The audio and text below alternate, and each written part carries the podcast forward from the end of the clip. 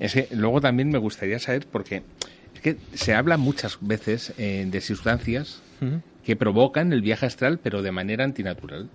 O sea, de un segundo a otro segundo. Ya estás fuera del cuerpo a través de una apertura brutal de la glándula pineal.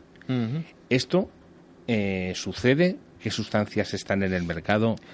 Yo hablaría de las psicodélicas como de LSD, por ejemplo. Mm, es que las sustancias normalmente modifican la percepción del, del que las toma. La ayahuasca igualmente hace deforma la realidad, pero si tú eres consciente te puede empujar a hacer una pregunta a la planta de la ayahuasca y ella te da una respuesta. Pero tienes que ser muy consciente. Hay compañeros que trabajan con la ayahuasca para hacer viajes y tienes que ser muy consciente porque si no eh, la planta modifica tu realidad. Hay gente que cuando sale de la toma está ferviente, cree fervientemente que no hay vida después, por ejemplo, ¿no? Y, y le pregunté, ¿y por qué? ¿Por qué me lo ha dicho la ayahuasca? Digo, bueno, pues tendrás que experimentar más veces. Otros que han tenido, tuve una, una, una chica que comentaba que había tenido una experiencia fuera del cuerpo de, de casi muerte y que había venido con una sensación de paz, de armonía, de, de unicidad.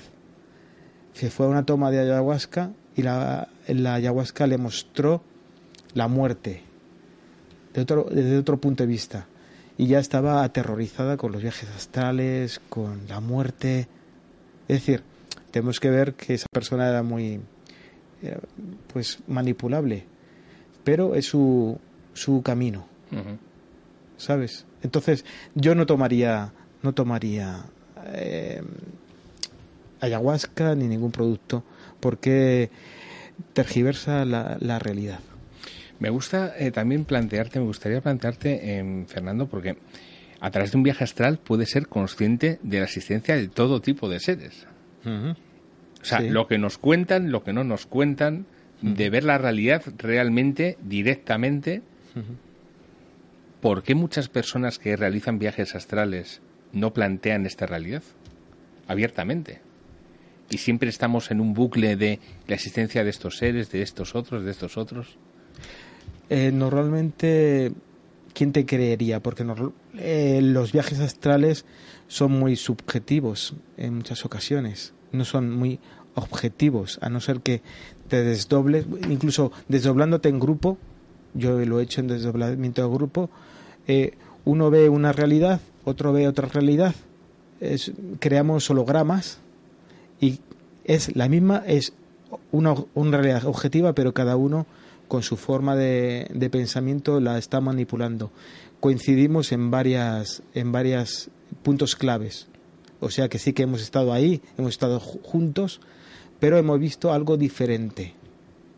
¿De acuerdo? Mm. Por ejemplo, en unas ocasiones me dijeron, mira, hemos encontrado al ángel Azrael. Así, así, así, así. Y lo hemos visto los dos de la misma forma.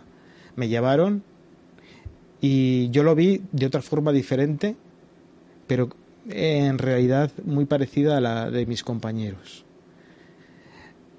Entonces, cuando tú te trasladas a esos mundos, ves cosas, lo mejor es escribirlo y contar tu propia verdad. Y a través del ejemplo cambiar la realidad física de aquí.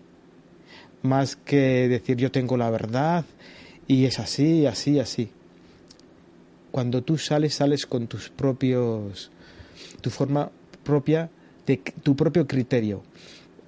Y puede que lo que veas no es realmente toda la, realidad, porque no eres consciente, eres lúcido, pero no lo suficiente como para ver toda esa realidad.